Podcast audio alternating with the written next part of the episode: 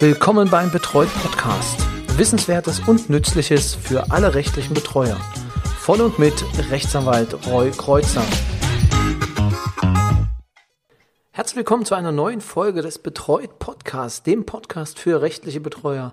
Schön, dass Sie auch heute wieder eingeschaltet haben oder sich die Folge runtergeladen haben, beziehungsweise auf unsere Homepage gegangen sind, betreut.de. Ja, danke, dass Sie wieder zuhören. Und worum soll es heute gehen? Heute geht es um Geld. Geld, was entweder der Staat bezahlt oder der Betreute selber. Es geht nämlich heute um die Kosten der Betreuung.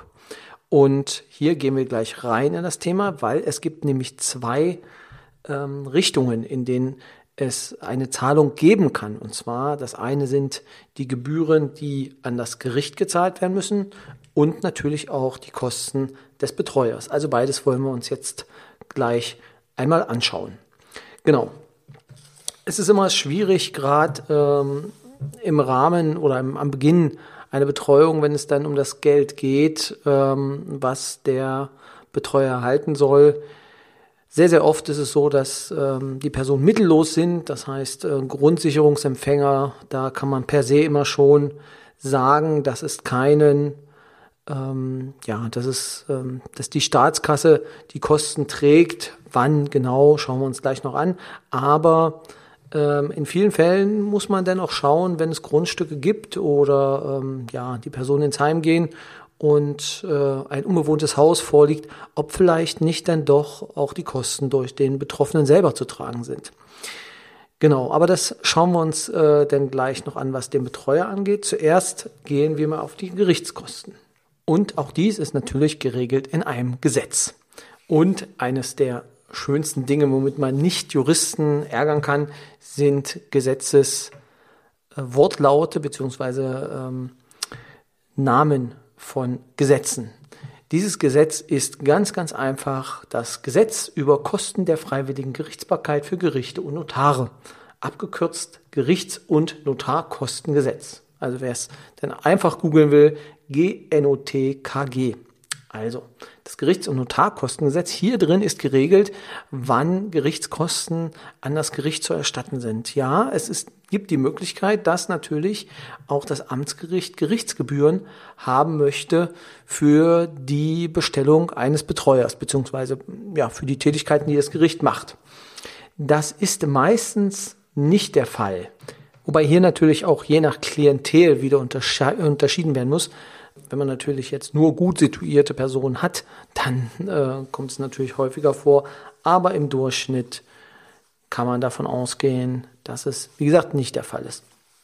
Ich erspare Ihnen nun an dieser Stelle die Herleitung und an welcher Stelle wir das im Gesetz finden. Für alle, die es kurz interessiert, Paragraph 136 G, also Gerichts- und Notarkostengesetz, dort geht es los, inklusive Anhang. Also ich will es vielleicht so beschreiben. Es ist so, dass bei Betreuungssachen es eine Gebühr zwischen 200 und 300 Euro gibt. Genau, wobei 200 Euro die Mindestgebühr ist und 300 Euro die Höchstgebühr. Das kann man sich eigentlich so äh, im Kern merken.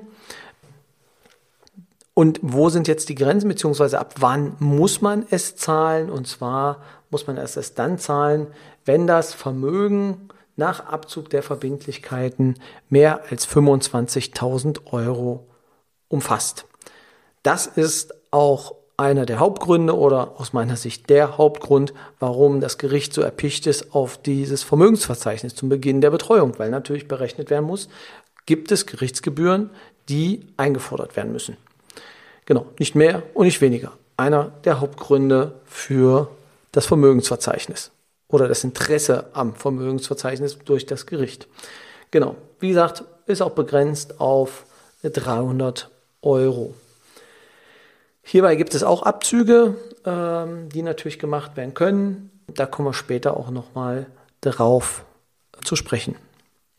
Also das sind die Gerichtskosten, die also sind relativ überschaubar, sind aber jährlich zu entrichten und dann gibt es einen Kostenbescheid des, ähm, der Justizkasse ähm, und ist dann halt aus dem Vermögen des Betreuten anzuweisen. Genau, aber der größere Posten sind natürlich die Kosten des Betreuers und da gilt genau das Gleiche wie eben auch gesagt. Ähm, wenn die Person vermögend ist, dann hat sie die Betreuung auch selbstständig zu finanzieren. Und jetzt ist wieder die Frage, wann ist eine Person vermögend, dass sie denn selber die Kosten tragen muss. So, und da gibt es dann ja Einkommensgrenzen, die sich an das Sozialhilferecht oder am Sozialhilferecht orientieren. Vereinfacht kann gesagt werden, es besteht eine Grenze bei 5000 Euro Vermögen.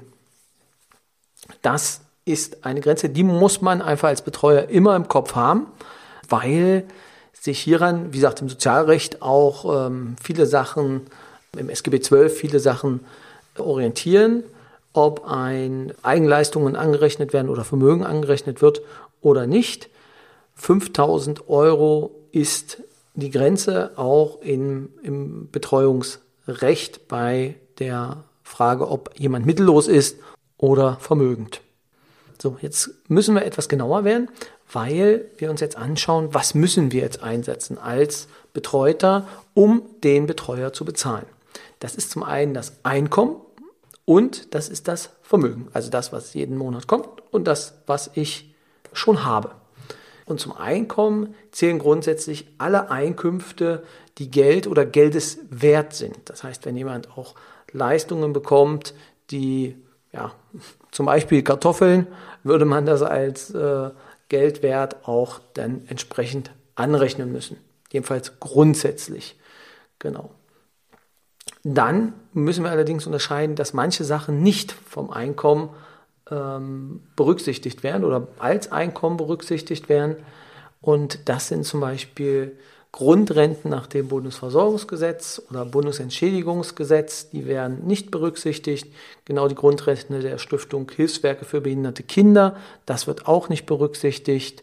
Leistungen der Stiftung Mutter und Kind, Kindererziehungsleistungsrenten nach dem Kindererziehungsleistungsgesetz, Erziehungsgeld, Unterstützungsleistungen für SED-Opfer, ganz wichtig, das äh, ist ein, ähm, ja, das gibt es nicht ganz so selten. Sozialhilfeleistungen, selbst, die sind natürlich auch nicht als Einkommen anzusehen. So, wenn wir jetzt jemanden haben, der Einkommen hat, dann kann er natürlich davon auch noch Abzüge geltend machen auf das Einkommen. Und das sind zum Beispiel die Steuern, die er entrichtet, die Pflichtbeiträge und die Beiträge zu öffentlichen oder privaten Versicherungen oder ähnlichen Einrichtungen, soweit diese Beiträge ja vorgeschrieben sind und angemessen sind. Und jetzt wird es etwas ja, jetzt kommt der Jurist so ähm, zum Vorschein und der kriegt glänzende Augen und zwar mit der Erzielung des Einkommens verbundene notwendige Ausgaben. Und da kann man natürlich jetzt äh, sehr, sehr viel noch drunter fassen und dann gibt es natürlich auch wieder Spielraum, den man in alle Richtungen nutzen kann. Das ist das Einkommen beim Vermögen. Das heißt, man muss gucken, hat die Person Vermögen, was er jetzt dafür einsetzen kann, dass er jetzt den Betreuer auch bezahlt. Also, da wird dann geschaut, ähm, dass man es grundsätzlich, wie ich gesagt habe, mit den 5000 Euro, aber grundsätzlich ist es möglich, dass alles, was derjenige hat, auch da eingesetzt werden kann, um den Betreuer zu bezahlen. Nicht davon betroffen oder nicht eingesetzt werden darf, Vermögen, welches aus öffentlichen Mitteln zum Aufbau oder zur Sicherung einer Lebensgrundlage oder zur Gründung eines Hausstandes gewährt wird. Das ist jetzt an der Stelle nicht relevant. Der zweite Punkt ist relevanter und zwar das angemessene Hausgrundstück, sofern es vom betreuten Menschen allein oder zusammen mit Angehörigen ganz oder teilweise bewohnt wird. Das bedeutet, wenn der Betreute ein Haus hat, in dem er selber wohnt, oder zusammen mit Angehörigen bewohnt, dann ist es so, dass man äh, das nicht als Vermögen anrechnen kann im Sinne der Berechnung für die Mittel- oder äh, für Mittellosigkeit oder Vermögensstatus. Man muss also das rausrechnen. Spannend ist es dann, in dem Moment, wo die Person ins Heim zieht, ist dieses Haus nicht mehr von der Person bewohnt und dann ergibt sich eine ganz neue Konstellation. Das heißt, in dem Moment könnte es sein, dass diese Person dann auch vermögend wird. Dann gibt es noch ähm, ja, auch Vermögen, welches nachweislich zur baldigen Beschaffung eines angemessenen Hausgrundstückes, äh, welches von betreuten Menschen bewohnt werden soll, dient und der Einsatz des Vermögens diesen Zweck gefährden würde. Das sind jetzt alles Sachen, die ergeben sich aus den Regelungen des SGB XII. Und zwar sind die dort angelehnt und sind auch dort nachzulesen. Das heißt, in dem Fall müssen wir, also wenn wir uns anschauen, Vermögen, welches nachweislich zur baldigen Beschaffung eines angemessenen Hausgrundstückes dienen soll, dann kann ich dies quasi reservieren, um dann der Person auch diese, diese Möglichkeit zu lassen. Was auch nicht angerechnet wird, ist der angemessene Hausrat. So, das ist auch wieder schön flexibel zu handhaben, was ist angemessen und was ist nicht angemessen. Da kann, da gibt es Rechtsprechung, ähm, ob der goldene Löffel noch dazugehört oder nicht. Also gerade bei Teppichen ist das immer äh, ein Problem. Gegenstände, die zur Aufnahme oder Fortsetzung der Berufsausbildung oder der Erwerbstätigkeit unentbehrlich sind.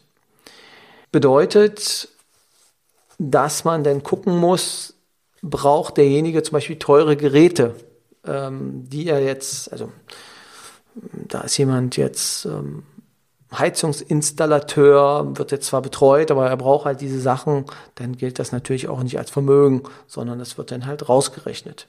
Familien- und Erbstücke, sofern, und das ist jetzt auch ein Punkt, eine besondere Härte bedeuten würde.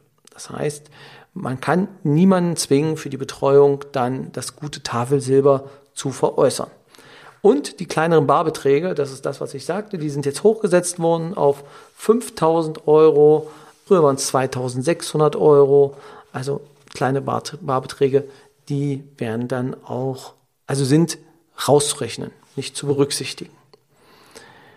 Genau. Dann gibt es noch die Härtefallregelung an sich. Das heißt, wenn jemand trotzdem über diese 5000 Euro kommt, gibt es immer noch die Möglichkeit, dass man sagen kann, es ist ein Härtefall und es ist demjenigen nicht zumutbar, dass er jetzt da diese Summe, die er hat, dann für die Betreuung aufwenden muss. Das ist immer ein Einzelfall. Ähm, muss man ganz genau betrachten, kann man aber ins Feld führen, wenn derjenige sagt, nein, ich kann selber die Kosten nicht tragen. Also das ist im Kern sind das die beiden Positionen, die wir haben. Also zum einen die Gerichtskosten, zum anderen die Kosten des Betreuers. Und wenn jemand halt unter diesen 5000 Euro liegt, dann ist er, ja, dann, dann ist er halt mittellos und äh, dann werden die Kosten gegen die Staatskasse festgesetzt.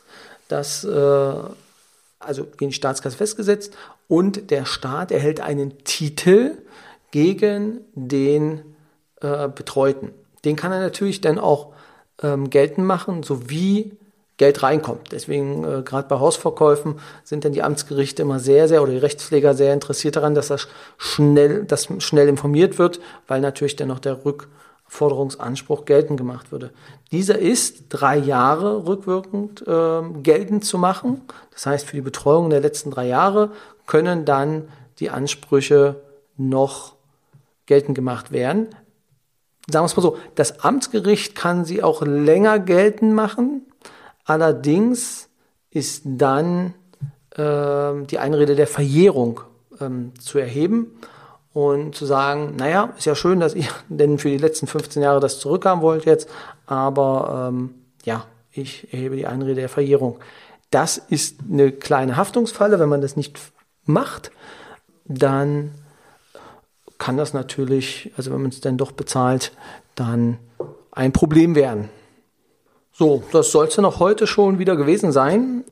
Bei Fragen gelten immer noch die üblichen Kanäle, entweder eine E-Mail an info@betreut.de, betreut mit ROY, oder bei Facebook finden Sie uns oder die Möglichkeit besteht auch über Twitter oder Instagram einfach eine kurze Nachricht dazulassen beziehungsweise ja Fragen zu stellen oder auch Kritik oder Lob loszuwerden.